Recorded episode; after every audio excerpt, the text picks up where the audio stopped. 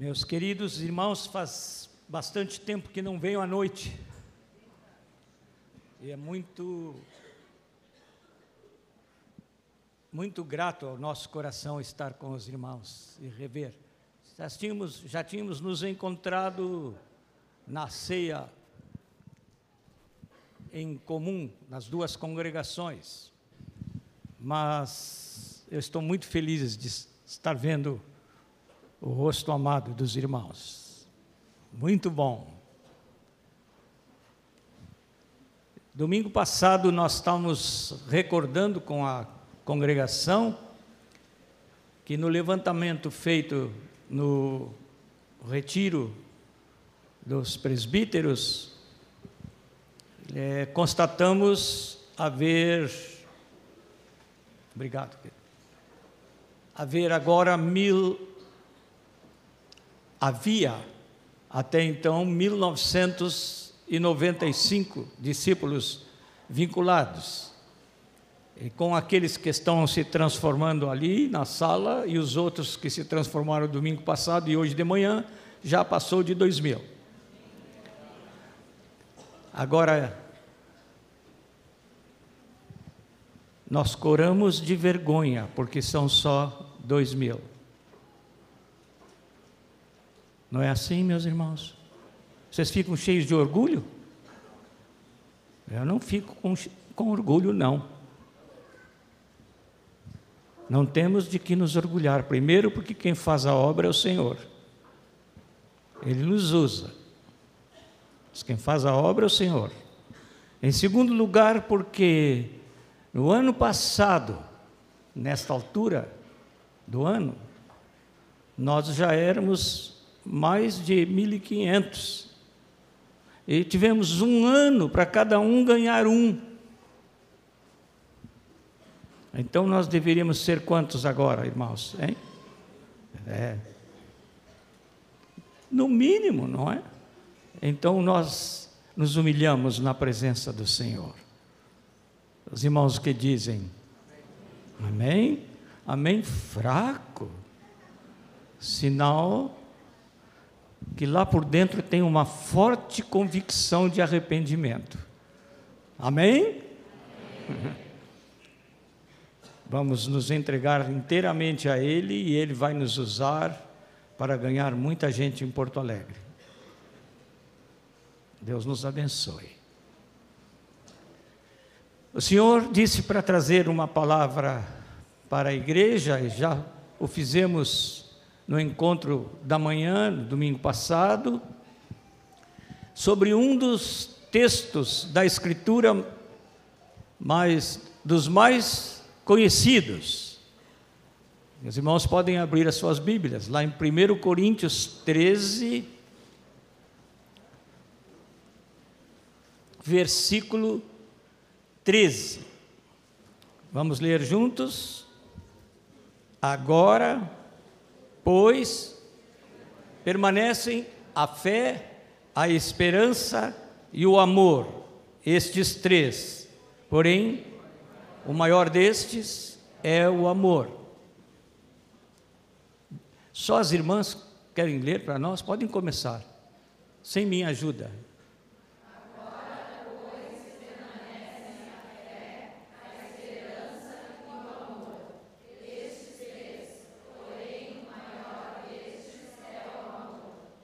Agora nós todos, de novo.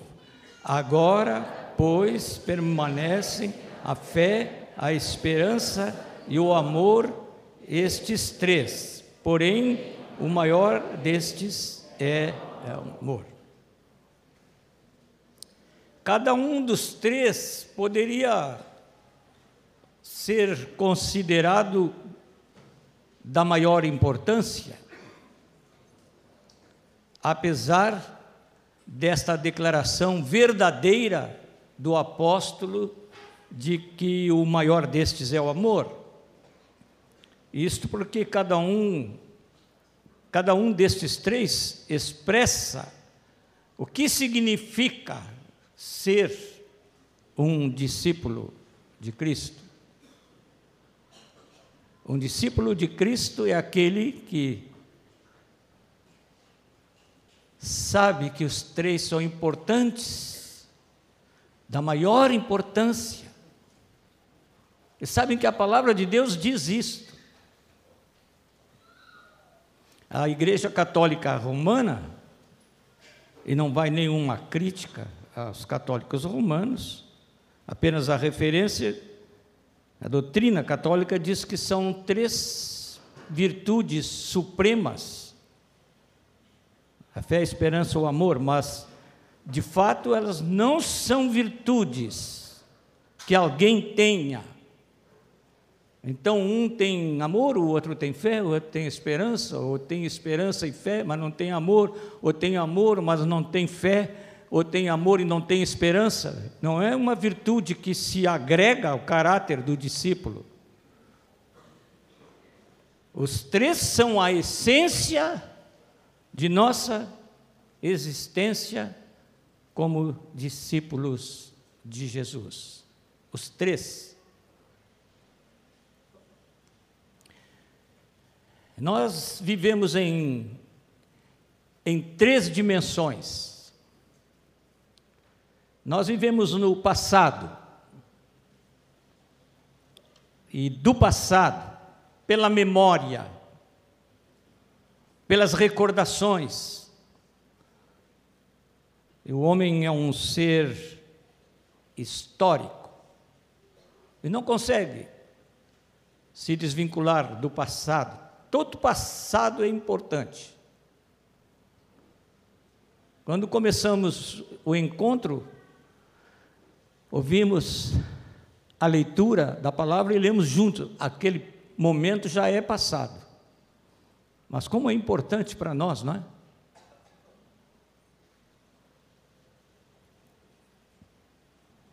Nós também vivemos no futuro pela expectativa, pelos planos que fazemos e até pelas apreensões, pelos medos, pelos projetos com relação ao futuro. Alguém disse que nós realmente às vezes não vivemos, nós estamos sempre esperando viver.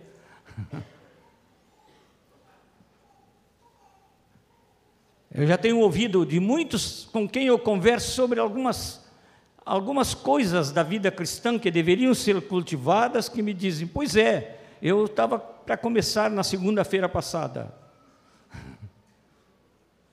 Agora vou tentar começar na próxima segunda. Alguns aqui vão recomeçar amanhã. Nós adiamos muitas coisas importantes e lançamos a nossa vida no futuro. E é evidente que o presente é o nosso agora. Agora. Nesse momento, estamos no presente, daqui a pouquinho vai ser passado. Mas a nossa oportunidade de vida é agora. E o apóstolo diz: agora, pois permanecem. Estes três. Agora. Então a fé, a esperança e o amor são de agora. Mas é muito interessante que, que nós vivemos, como discípulos de Jesus, nós vivemos no passado pela fé. Nós vivemos no passado pela fé. Daqui a pouquinho vamos falar um pouco sobre isso. Mas nós vivemos no passado pela fé, num fato histórico que aconteceu há dois mil anos atrás.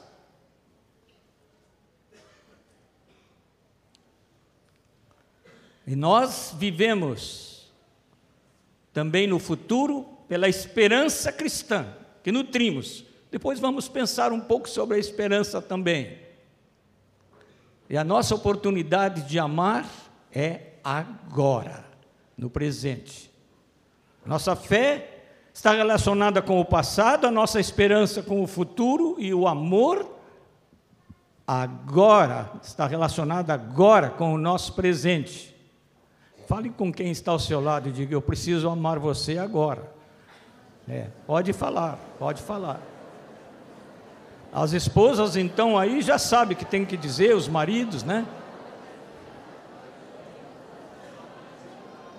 É, Paulinho, vai falando. Não é amanhã, é agora.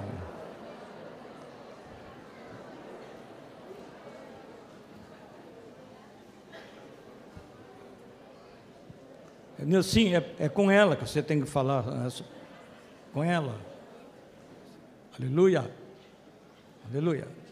Estou falando assim porque nós somos uma família e eu não gosto muito de, de, de culto formal nem de pregação formal. E não é porque eu não gosto, é porque eu acho que o Espírito Santo não gosta. Quantos de vocês dizem amém?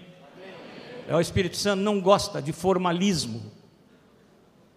O Espírito Santo não gosta de aparências sofisticadas que não falem conosco, no nosso íntimo, no nosso coração. Vamos então meditar um pouquinho sobre a fé. Primeiro, mas vocês vão participar. Vocês podem citar algum texto do Novo Testamento sobre a fé? Vocês, um aí levanta a mão e, e eu dou a palavra. Tá, pode, pode citar.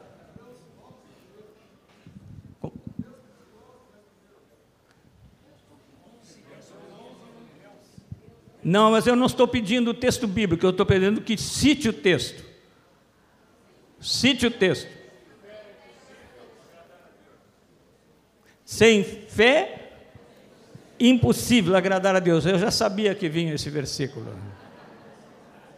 Eu já sabia, Renato. Outro. A fé vem pelo ouvir, e o ouvir pela palavra de Deus. Isto. Outro texto.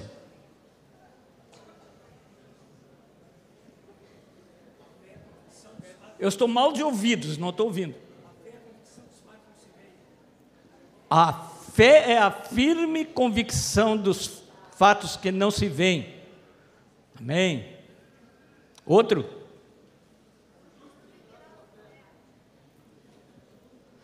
O justo viverá pela fé. Isso vem lá do Antigo Testamento, no Abacuque, é repetido em vários lugares, na carta aos Romanos, na carta aos Gálatas, um texto muito importante. O justo viverá pela fé. Amém? Tende fé de Deus, a que vem de Deus.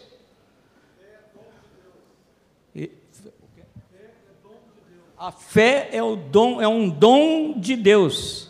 Há um texto muito interessante que diz assim, e a palavra é de Jesus, não é? Se tiverdes fé, como é que é? Como um grão de mostarda. É interessante, eu acho que eu falei uma vez já para os irmãos, não sei se foi aqui ou de manhã, que eu tenho um, um grãozinho de mostarda que alguém me deu, dentro de um vidrinho de aumento, dentro de um vidrinho assim, de aumento, assim mesmo, dentro do vidro de aumento é pequenininha. Aí o que Jesus disse: se tiverdes fé como um grão de mostarda, direis a essa montanha, transplanta-te daqui para o mar. Às vezes nós falamos assim com Deus: me dá, me dá mais fé, Senhor, quero mais fé, mais fé. Nós falamos em ter mais, agora Jesus não falou de mais, não. Acho que às vezes alguns querem ter fé do tamanho de uma montanha para ver se, se mudam de lugar um grão de mostarda. É. A força da comparação de Jesus está na força inerente ao grão de mostarda, que Jesus diz se transforma plantado na maior das hortaliças. Não é o tamanho, é a qualidade. Estou, estou me lembrando, contei para os irmãos da manhã, pela manhã, da senhora que tinha a sua visão do horizonte da sua janela, a sua visão era impedida de ver os horizontes por uma montanha que havia na frente. Aí ela orou: Senhor, a tua palavra diz se a gente tiver fé como grão de mostarda, pede, essa montanha vai para lá. Então eu peço que essa montanha saia, e mando que a montanha saia. Aí ela olhou, a montanha continuava lá, ela disse: Ah, eu sabia que não ia sair. O problema não é ter fé para dizer isso, o problema é a qualidade da fé, uma fé cheia de dúvidas, de insegurança, de incerteza, não é a fé que vem de Deus. Eu gosto muito de um texto que diz assim: é Paulo quem fala, todos vós sois filhos de Deus, mediante a fé em Jesus Cristo. Todos vós sois filhos de Deus, mediante a fé. Que, que maravilha! Vem de Jesus. Quero dizer que as religiões do mundo, nas religiões do mundo não há esse tipo de fé de que o Novo Testamento fala. As religiões místicas tem, o alvo não é crer na palavra de Deus, nem receber de Deus aquilo que a gente não pode ter por si mesmo. As religiões místicas visam união com o infinito.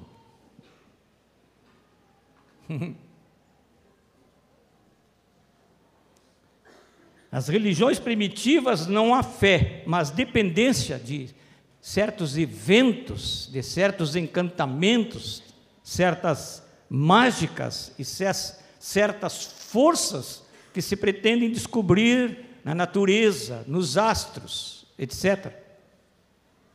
Nas religiões filosóficas, que são muitas no mundo, não há fé, é apenas conhecimento da mente.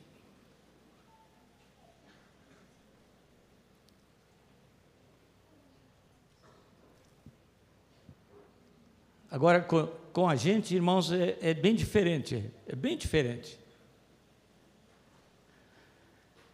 É a nossa relação, a fé, é nossa relação com uma pessoa. A relação com uma pessoa histórica, pessoa de Jesus, na qual Deus se revelou, nossa situação humana foi mudada por meio da fé em Jesus. Amém? Acabamos de, de cantar o nome dele. Jesus. Vamos cantar? Jesus.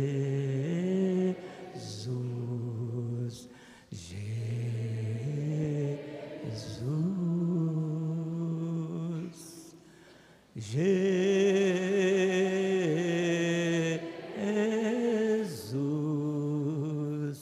Jesus. Jesus.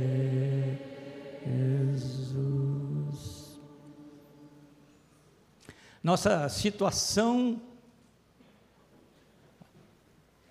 Deixe-me ver, vou fazer a pergunta primeiro. Quantos foram mudados por Ele? Quantos foram mudados por Jesus?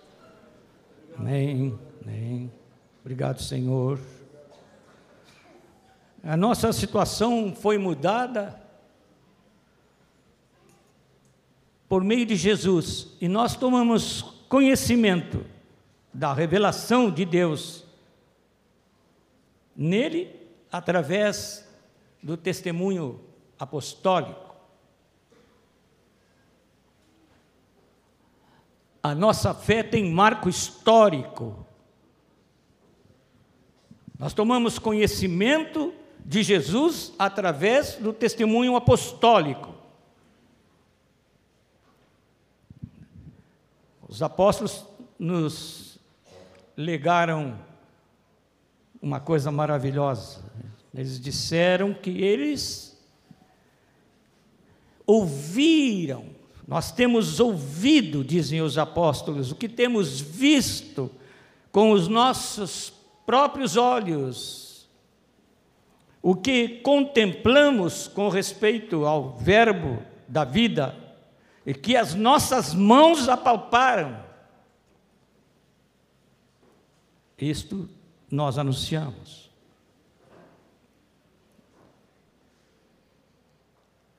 João diz: o Verbo se fez carne. É uma coisa histórica pela qual Deus operou em nós a fé.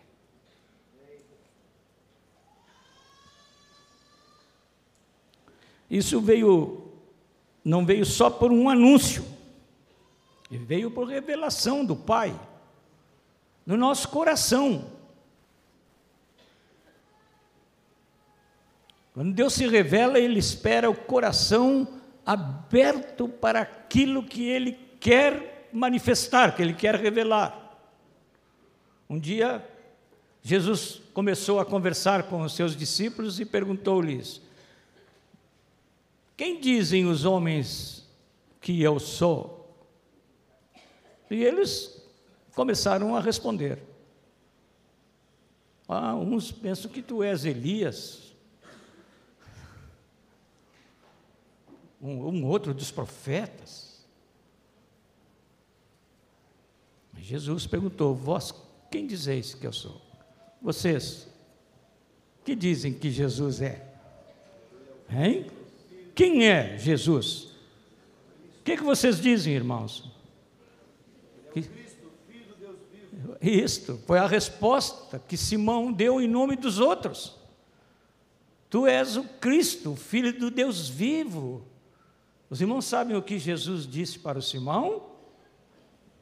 Foi que Jesus respondeu: Tu és feliz, bem-aventurado és tu, Simão Bar Jonas, que quer dizer Simão, filho de Jonas, Simão, homem, filho de outro homem. Porque não foi a carne e o sangue quem te revelou isso, mas o meu Pai que está nos céus. A primeira declaração que foi feita assim foi por revelação. E é por isso que nós levantamos a mão e dizemos: a fé chegou para mim. Quantos podem dizer? A fé chegou, porque eu criei nesse testemunho apostólico. Aleluia! O verdadeiro Deus, meus irmãos, não é aquele Deus que eu penso.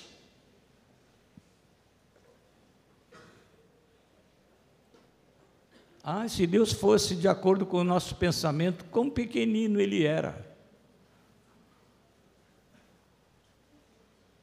Quem pode imaginar a grandeza, as grandezas, temos que dizer no plural, as grandezas de Deus? Quem pode, porventura, falar das grandezas de Deus em sua plenitude?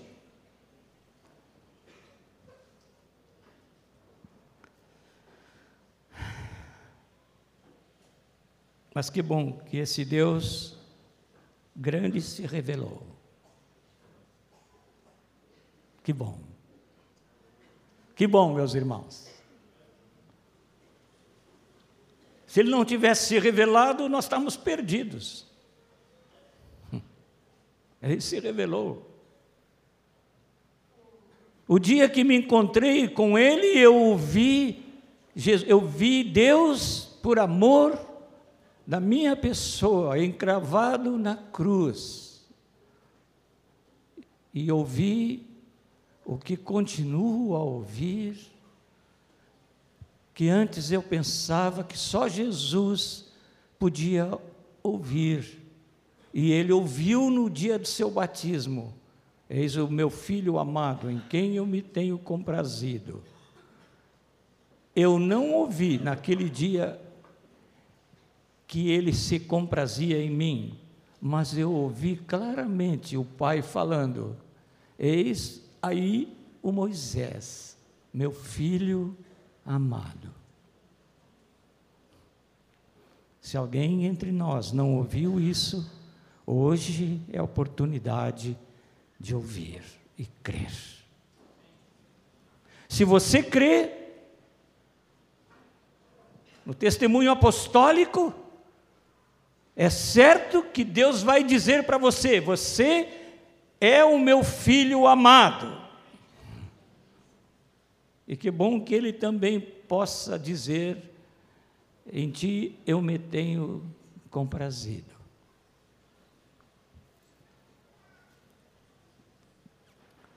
Jesus é um fato único assim, porque ele transcende a história, ele vai muito além da história.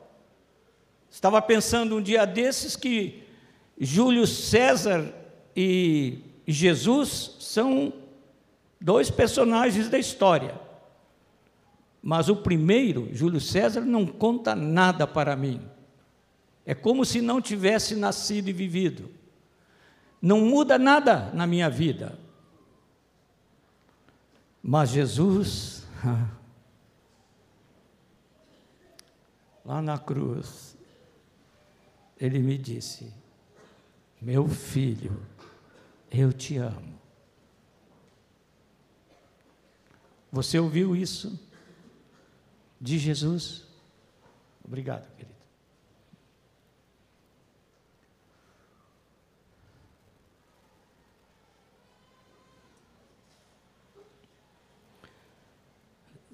Alguns fatos históricos não, não fazem nenhuma diferença para nós. Até fatos da Bíblia não fazem muita diferença para nós. Nós, junto com os israelitas, cremos que Deus tirou o povo do Egito. Nós cremos nisso. Porque a palavra de Deus diz que assim foi. Mas nós e os israelitas não diremos que fomos redimidos pela saída do Egito. Nós não fomos redimidos pela saída do Egito.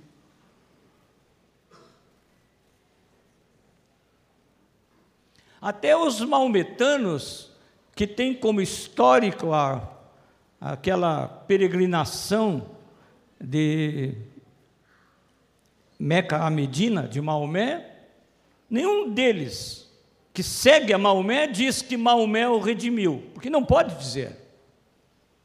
Maomé não redime ninguém. A diferença é que nós cremos naquele que nos redimiu. Fale com seu irmão sobre isso. Fale.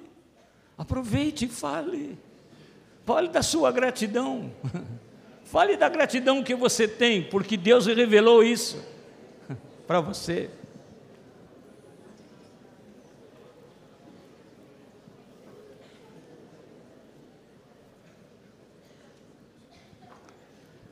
Não é o fato histórico que me salvou, mas o fato histórico foi o modo da penetração de Deus que pediu meu coração aberto para Ele. Meu coração aberto para Ele.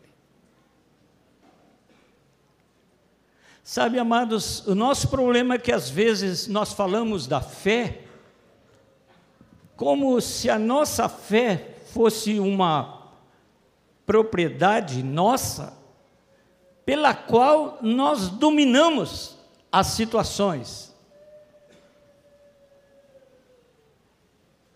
Uma vez Jesus encontrou um homem que tinha necessidade muito profunda, física.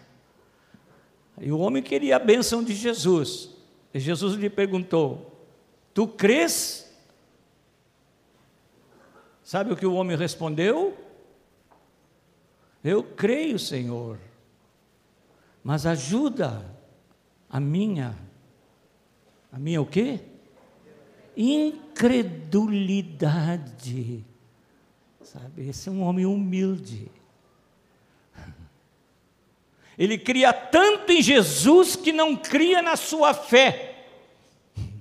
Ele cria mais em Jesus, por isso foi pedir socorro para Jesus. Ele não cria na sua fé, ele cria em Jesus. Tenho ouvido muita pregação sobre a fé em muitos lugares ao longo desses cinquenta e tantos anos de ministério, mas muitas vezes eu vejo que se prega fé na fé.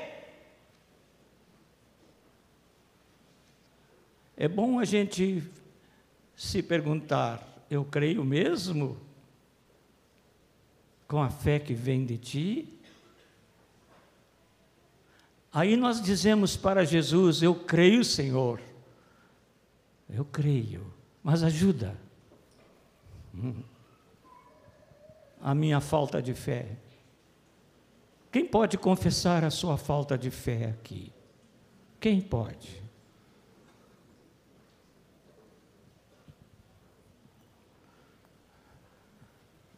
No domingo de manhã estavam aqui aqueles dois jovenzinhos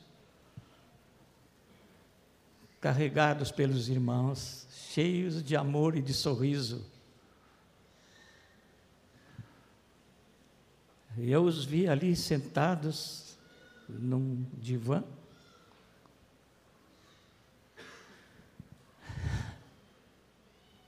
E eu ia pregar sobre a fé.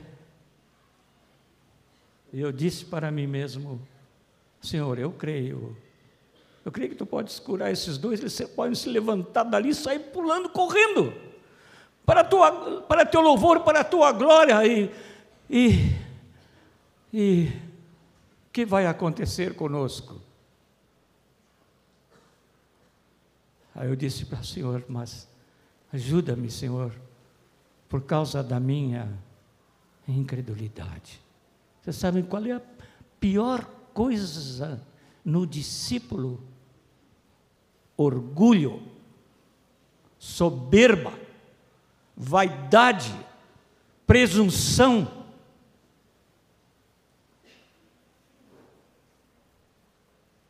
Humilhemos na presença do nosso Deus. E confessemos para Ele que, crendo, nós também dizemos: para Ele nos ajudar na nossa incredulidade.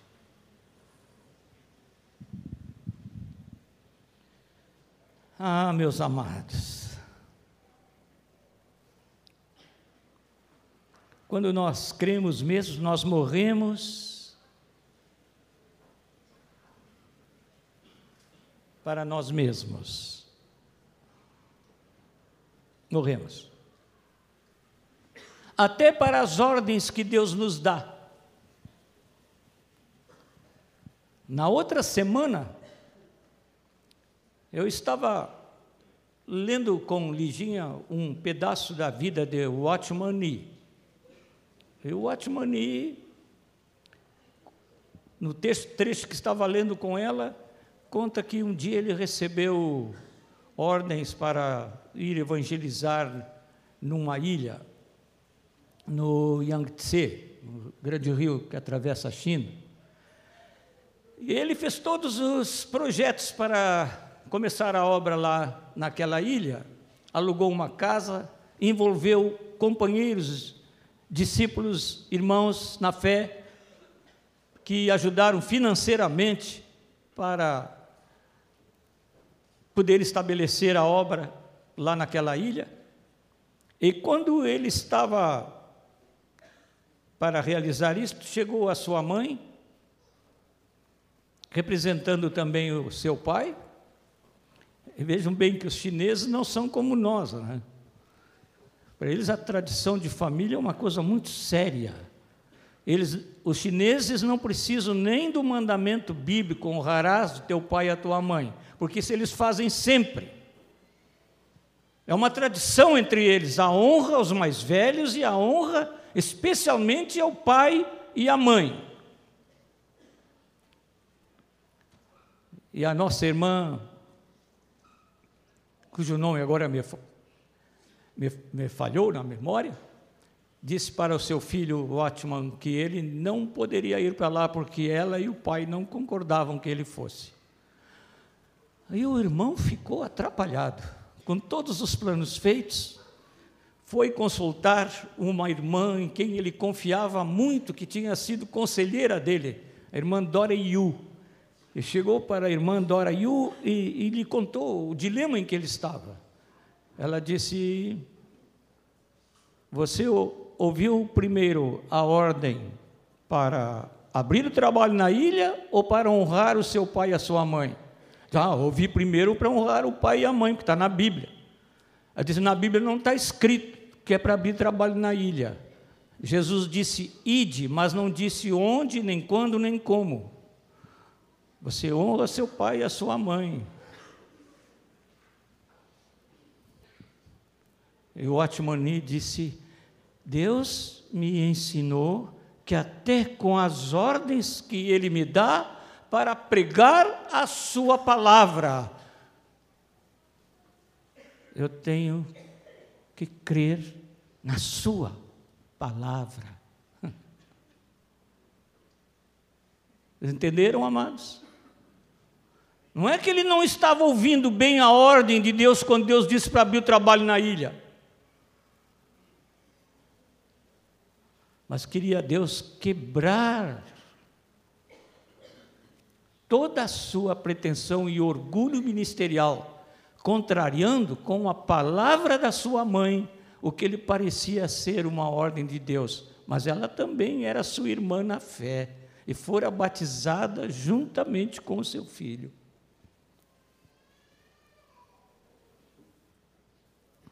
Sabe, amado, amados, eu tenho pensado muito que nada pode tratar com a minha culpa senão Jesus. Só Jesus pode tratar com a minha culpa. Só Ele pode tratar com a minha desobediência.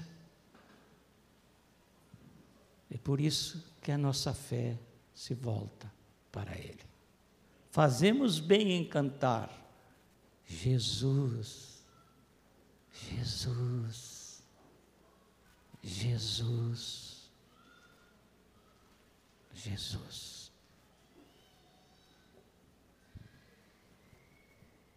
Quero falar um pouquinho com os irmãos sobre a esperança e vou começar logo, senão eu, nós vamos sair daqui e pedir ao presbitério providenciar café com leite, pão, etc. E saímos daqui, vamos para os nossos lugares de trabalho. Quantos estão querendo passar a noite aqui comigo, hein? Olha a hipocrisia, né?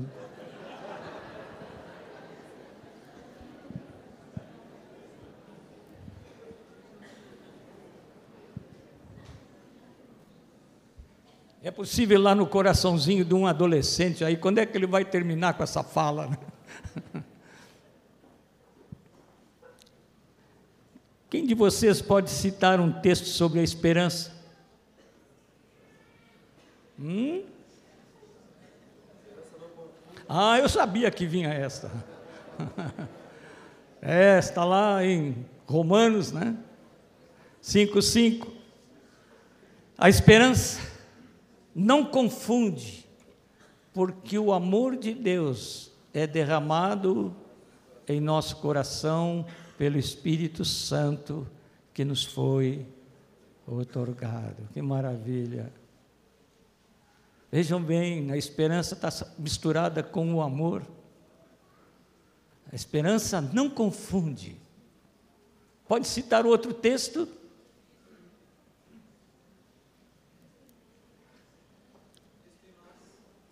Ah, esse eu estava esperando, porque temos ouvido muitas pregações aqui. Cristo em nós, vamos dizer todos juntos? Cristo em nós, a esperança da glória. De novo, voltamos para Jesus, né?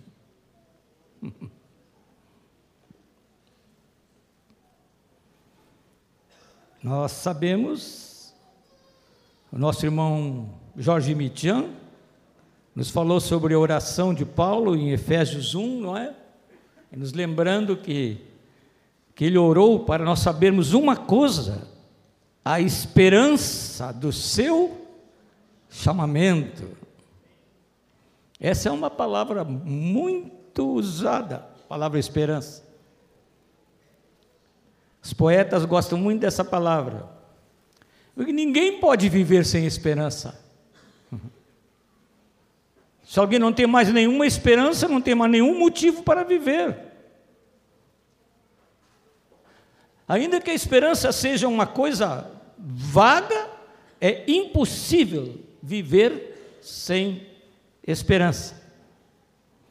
Se alguém não, não tem essa dimensão do futuro na sua vida, já não é bem humano.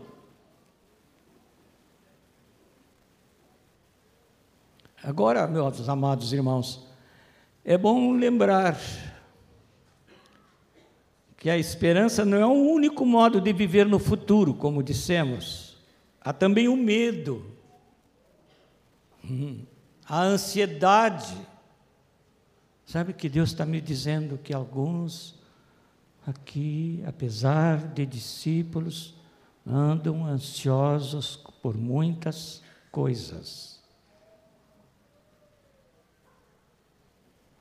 É uma discípula de Jesus, é uma casa que Jesus gostava de ir, não é? E ali havia duas irmãs, e uma estava aos pés do Senhor, a outra muito ocupada Jesus disse: Marta, tu estás ansiosa. Ainda bem que a Martinha do Ion não está hoje aqui, não é?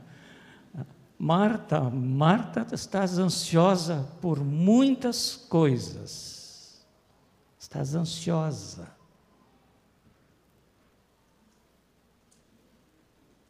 Ansiedade é um veneno.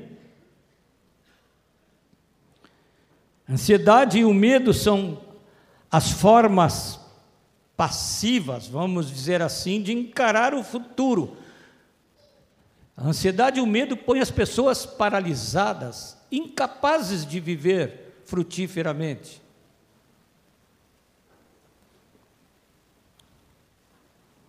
Mas eu quero dizer para os irmãos que a forma positiva de planejar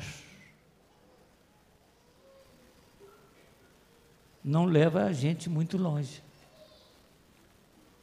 Viu, amados? Não, não, não pense que, que esse pastorzinho está querendo aconselhar você a não fazer planejamento. Não, mas cuidado com o planejamento. No século XIX, aliás, no século XVIII, surgiu na França um movimento sobre a crença no progresso. Que os homens estão progredindo e passando de um nível inferior para um nível mais alto. Jean-Jacques Rousseau, um francês, acompanhado por um outro francês, Descartes, que criou o positivismo, afirmavam que o homem mais inteligente, mais educado, mais racional, com o progresso científico levaria o mundo ao paraíso. Interessante, a nossa bandeira tem um lema positivista. Os irmãos sabiam disso? O lema da nossa bandeira qual é? Ordem e progresso. E às vezes, eu quando era menino, hoje a gente não, não ouve muitos discursos patrióticos. Hoje a gente ouve acusações de uns para com os outros, né? É, não, não se pensa muito na, na pátria, não é maior, é acusação desses contra aqueles, daqueles contra estes, e os que estão no meio também.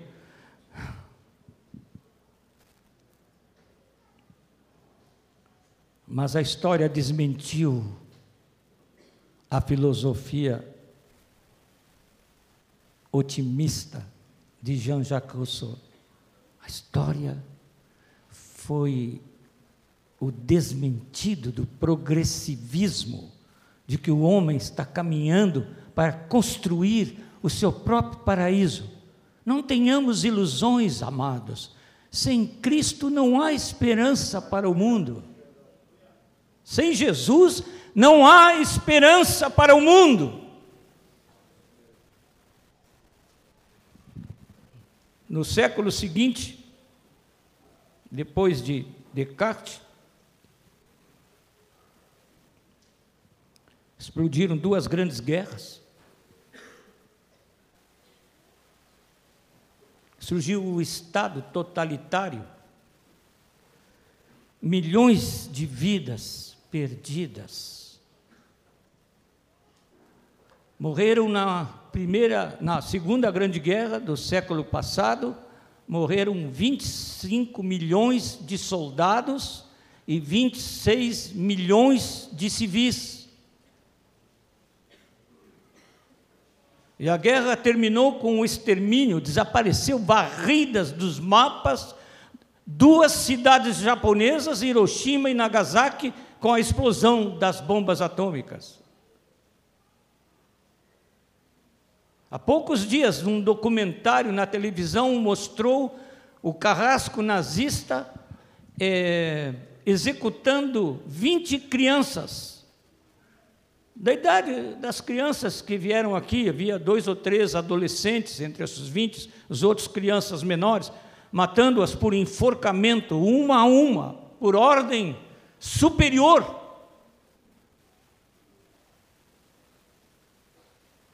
São coisas terríveis que o homem caminhando para uma era científica é capaz de fazer ao seu semelhante. Nenhuma ilusão. Não temos nenhuma ilusão. Amém, amados? Sem Cristo não há nenhuma esperança. Não há qualquer referência nas Escrituras à palavra progresso. Não estou pregando pessimismo, estou pregando a palavra de Deus para os meus irmãos. Estou dizendo para os meus irmãos que a nossa esperança está em Jesus, e não há esperança fora dele.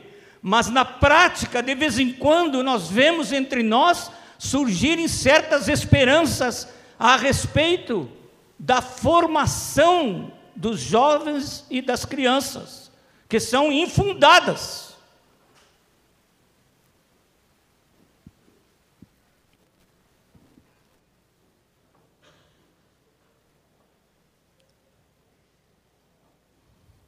Não é pelo conhecimento.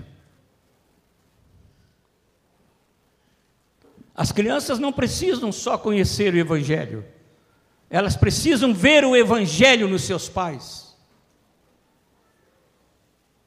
Elas precisam ver o Evangelho sendo vivido no meio da igreja. Não adianta você ficar zangado porque a criança vem aqui, tira a bandeira, vai, volta e põe a bandeira, deixa pôr e voltar. Não é por boa educação que vocês vão construir, meus irmãos, o futuro cristão dos seus filhos e netos. Não é por fineza, não é por polidez. Eu não estou dizendo para a gente ser indelicado, não ser polido numa medida que saia do amor. Mas não pensemos que com muita instrução caminhamos melhor. E eu não sou contra a instrução. especialmente por ter tido o privilégio de me instruir, desde minha casa com os meus pais.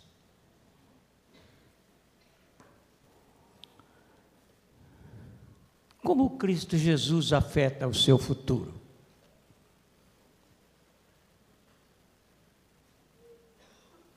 Seus projetos financeiros são o resultado da sua comunhão com Ele? Suas preocupações são afetadas, as suas preocupações quanto às finanças, quanto à moradia, quanto à roupa para vestir, quanto ao alimento. Como é que Jesus diz? Não andeis ansiosos como é que isso afeta a vida na casa, na sua casa? Você é um coração livre, você não anda cheio de preocupações e despejando essas preocupações sobre o marido, sobre a esposa, sobre as crianças.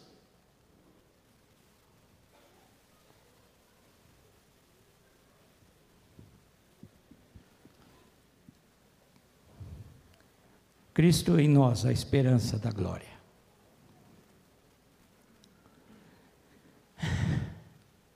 ele vive glorificado.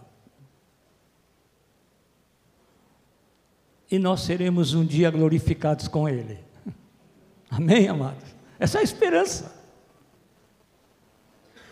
Essa é a esperança que temos. Um dia seremos glorificados com Cristo. Eu, quando vi essas queridas crianças e adolescentes aqui, eu me emocionei muito.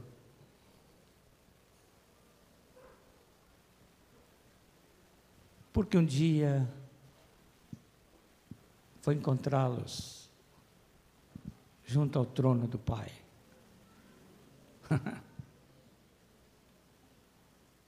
Tomara que eles cresçam saudáveis fisicamente, mentalmente, como discípulos de Cristo Jesus,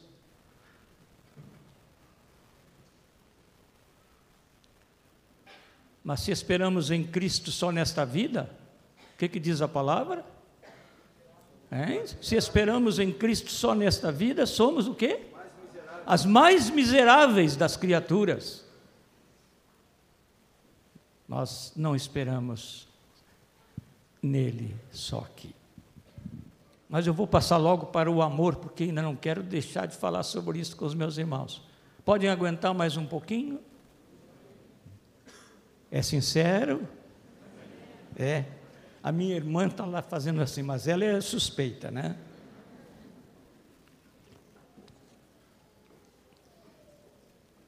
Textos que falam sobre o amor. Agora vai vir um rojão aí, né? Vamos ver. Qual é o principal? Ah, pronto, já veio, né? Vamos dizer todos juntos: Deus é amor. Outro.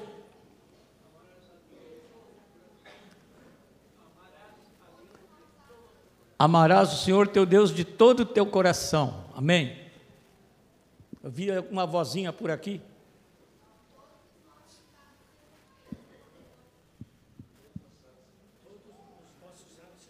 Ah, sim, esse texto é muito importante. Todos os votos, os vossos atos sejam feitos com amor e em amor.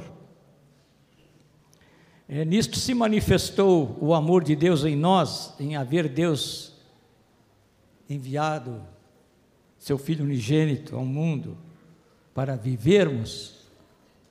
Vivermos como? Por meio dele. Isso é que é amor. A fé é a nossa relação com o ato de Deus no passado. A esperança é a expectativa do que Deus fará no nosso futuro. O amor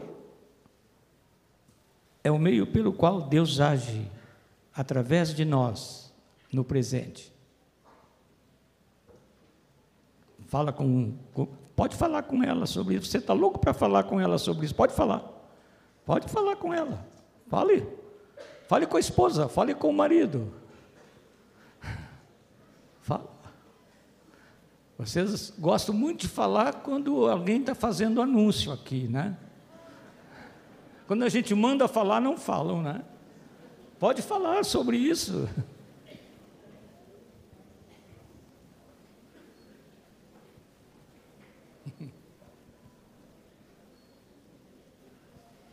A fé é a nossa base. A esperança nos dirige para o alvo. E o amor simplesmente está aqui. Amém? Ele está aqui. O amor está aqui. Agora. É por isso que Paulo diz que o maior destes é o amor, porque um dia no céu não vamos esperar mais nada, já o que esperávamos se realizou. E lá, eu digo sempre, né, falei um dia aqui, o João Nelson riu um pouco quando eu falei, né? Eu disse que no céu não há crentes, no, no céu há cientes, né? porque a palavra diz: então nós conheceremos como também somos conhecidos. Então no céu não há mais crença nenhuma, no céu tem experiência de amor. O amor vai ser a relação nossa com o Pai e a nossa relação uns com os outros. É por isso que ele é maior. Começa agora, vai lá para o passado, onde Jesus revelou seu amor por nós, e vai até o futuro, quando estaremos em amor, reunidos na presença daquele que é amor. Aleluia. Agora é bom a gente perguntar assim: que espécie de amor?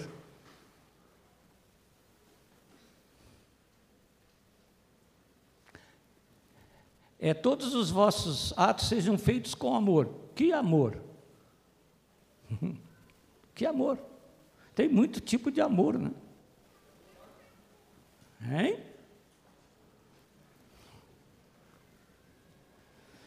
É, existe desde o amor que os homens falam num nível mais baixo.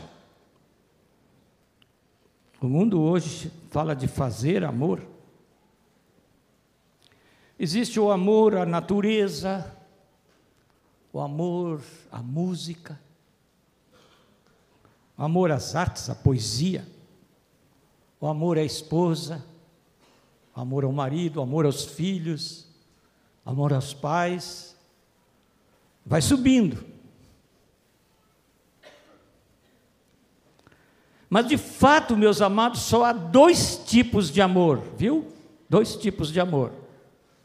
Há só dois tipos de amor. Um está na Bíblia e o outro não está. Amor no Novo Testamento é usada a palavra agape, Alguns por aí dizem ágape, mas eu posso garantir para os amados que, que o amor que está na Bíblia é agape. Viu, Nilson? A aula de grego aí, né? Deus é agape. O mundo conhece um outro tipo de amor que não, que não tem na Bíblia essa palavra. É amor eros. E só existem esses dois tipos de amor. Eu vou explicar cada um. Uma irmã, quando terminou a reunião no domingo passado de manhã, ela me perguntou se não tinha um outro tipo de amor. E ela usou o verbo, né? e usou bem direitinho. Ela não tem um amor filéu? Eu, eu disse para ela brincando: tem alguns que têm amor ao filé. Mas isso é outra coisa. Tem o amor filéu Existe sim. Entre os gregos havia esse amor que nós temos na nossa língua também. Filos. Daí vem filosofia, que quer dizer amor à sabedoria. Filantropia, amor ao homem, às coisas do homem. Filólogo, que é amigo das letras, e assim por diante. Só que esse tipo de amor também, ou ele se torna agape, ou ele é eros. E eu vou explicar, os irmãos vão entender. O amor agape, Eu vou entender não porque eu sou capaz de explicar, mas porque a palavra de Deus explica. O amor agape é um amor que não encontra nada no objeto de amor que ele queira para si. Esse é o amor agape. Isso é difícil, né? Eu tenho que amar a Liginha, se é o amor de Deus que eu tenho que ter pela minha esposa, é o amor que eu quero fazer trans, se derramar sobre ela. Não quero tirar nada dela. Esse é amor agape. Não quero nem retribuição. É por isso que Jesus mandou amar os que não nos amam e orar pelos que nos maltratam e nos perseguem. Amar aos inimigos. Como é que você vai amar o inimigo? Você não pode querer nada dele. O que, que o inimigo pode te dar? Inimizade. E você tem que amar o inimigo. Estão entendendo, amados? O amor agape não encontra algo, ele não, o amor agape é assim, o sujeito do amor agape, quer dizer, nós, os sujeitos, aqueles que vão amar, não tem um vácuo dentro de si que precisa ser preenchido por alguma coisa que ele tira do outro. Estão entendendo? Isso pode acontecer até com coisas pequenas. Eu gosto de um tipo de pintura. Eu gosto de pinturas que tem um casario. Um dia, a nossa querida irmã Edoloí, a esposa do Moacir, que eu não sabia que ela era pintora, e já faz algum tempo atrás, ela chegou na minha porta, bateu e disse: Moisés, eu fiquei sabendo que que você gosta muito de pinturas com casaril. Então, aqui está um quadro para você. Eu peguei o quadro e disse, mas, que lindo. Ela disse, pois é, eu tive o prazer de pintar para você. Está lá na minha parede, quadro. Sabe, aquele quadro tem alguma coisa que corresponde ao vácuo que há em mim. Eu gosto do quadro porque ele, ele corresponde. Eu quero me fazer entender, inclusive para os adolescentes, não sei se vou usar as palavras corretas, mas ele, o quadro corresponde a um senso estético em mim, que é satisfeito por aquela imagem daquele quadro. Isso é Eros. Esse é o amor dos gregos. Eros. O amor que quer tirar alguma coisa do objeto de amor. Quando eu digo que eu gosto daquele quadro, estou dizendo porque ele tem alguma coisa que me satisfaz.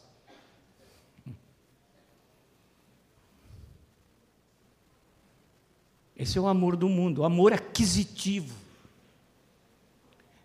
Hoje a palavra eros entrou em palavras que se relacionam mais com, com coisas do sexo, mas eros para os gregos não era isso não. O sexo vai incluído. Se eu, posso, se eu quero tirar no objeto de meu amor alguma coisa para mim, isso é eros. Se eu quero transferir de mim para o objeto do meu amor alguma coisa, isto é agape. Entenderam, amados? Deu para entender? Vamos ver, os irmãos que entenderam, levante a mão, quero ver se entenderam.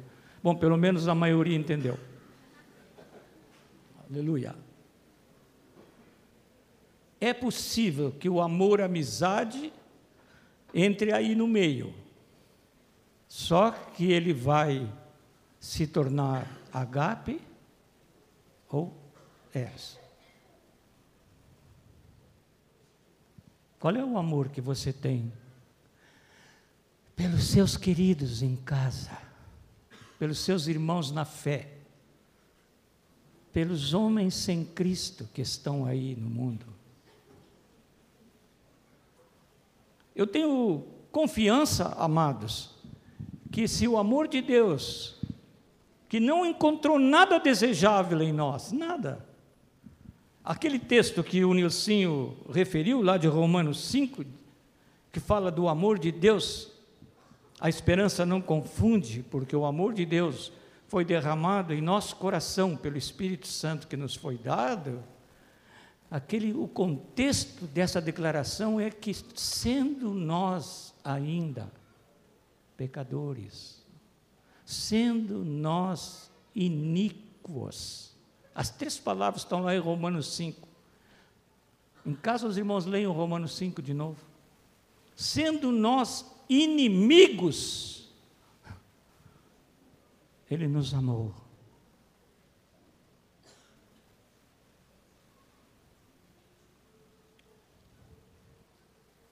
A coisa que mais me comove no amor do nosso querido Pai Celeste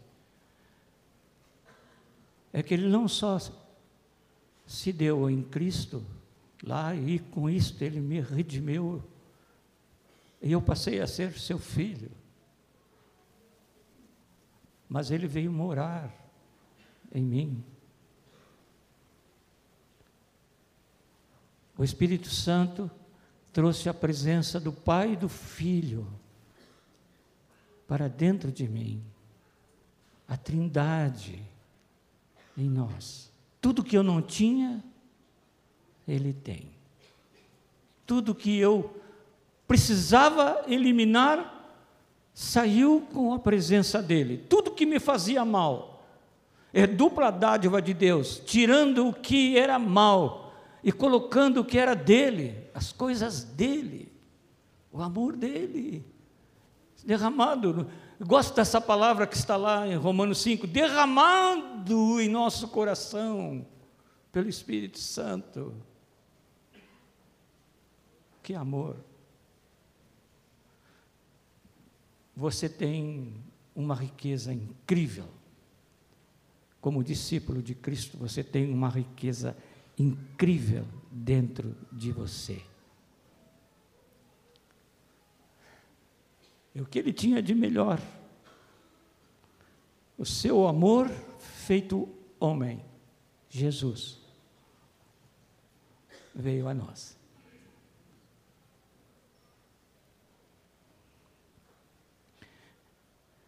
O amor não está preso, nem mesmo ao presente embora a sua manifestação seja agora. É por isso que quando Deus se apresenta, se revela, se revela, ele diz a quem pergunta pelo seu nome, ele diz: Eu sou. Não precisa complemento predicativo, não precisa completar. Eu sou, estou, sou. Sempre, sempre sou. Sempre sou. Sempre é. Ele sempre é. Abençoe seu irmão dizendo: Deus é conosco.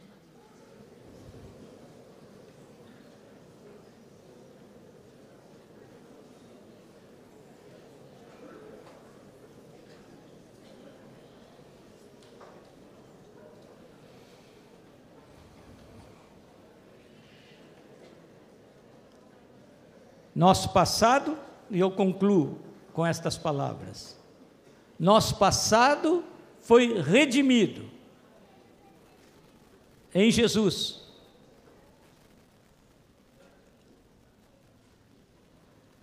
Nosso futuro está assegurado em Jesus. Nossa esperança Nosso presente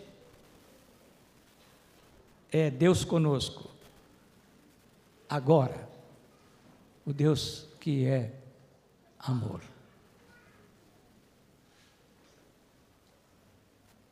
Agora, pois, vamos dizer juntos, permanecem a fé, a esperança e o amor. Estes três, porém, o maior destes é o amor. O amor foi lá no passado e viu como Adão era e disse: Vou fazer alguma coisa. Ele agora é meu inimigo, mas eu não vou mudar, eu vou ser seu amigo. E Deus começou a agir.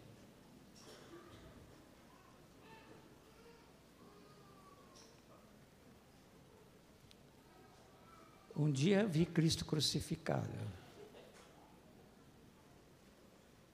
E Deus me falou: Perdoados são os teus pecados. Lá no passado da minha vida, no passado do Calvário, um dia porque nada nos pode separar do amor de Deus que está em Cristo Jesus, nosso Senhor. Um dia ele vai fazer o que o pai da parábola do filho pródigo fez com os dois filhos.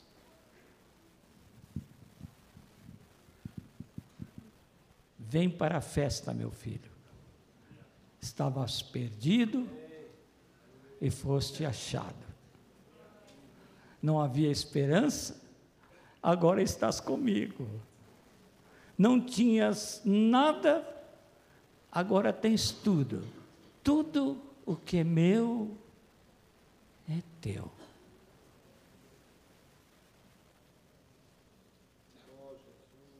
Obrigado, Senhor, pelo teu amor revelado. Te damos graças, Senhor.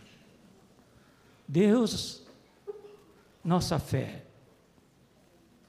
Jesus, nossa fé. Espírito Santo, nossa fé. Deus Pai, nossa esperança. Jesus, em nós, esperança da glória. Deus, Pai. Deus Filho, Deus Espírito Santo, amor conosco. Obrigado, Senhor. Agradecemos de todo o coração, Senhor.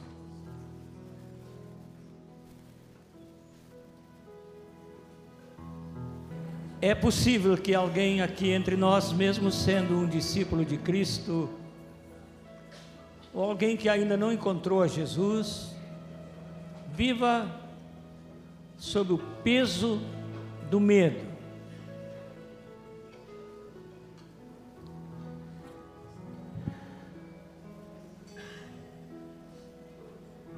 O perfeito amor lança fora todo medo. Eu quero dizer que na, na Escritura que está escrito isso, isso é a palavra viva de Deus. E o verbo no original que descreve esse lança fora não é lança fora assim como quem pega um, um copinho desses de plástico e joga ali na lata do lixo, atira fora. Não é assim não. O verbo no original é um verbo tão forte que é usado para a coisa que se pode jogar mais longe possível. É que bala. Joga o mais longe possível. Se fosse uma, uma pedra, seria usar toda a força do braço. O meu não pode grande coisa, mas o do meu irmão ali pode. O braço dele é mais forte. O mais forte o mais longe possível. É isso que está lá no texto. Perfeito amor lança fora, o mais longe possível. Deixa Jesus, que tem todo o poder, para lançar fora, pelo seu amor, todos os medos da sua vida. Você não precisa sair naquela porta carregando o fardo do medo, porque Jesus, que é o amor, lança fora todo medo.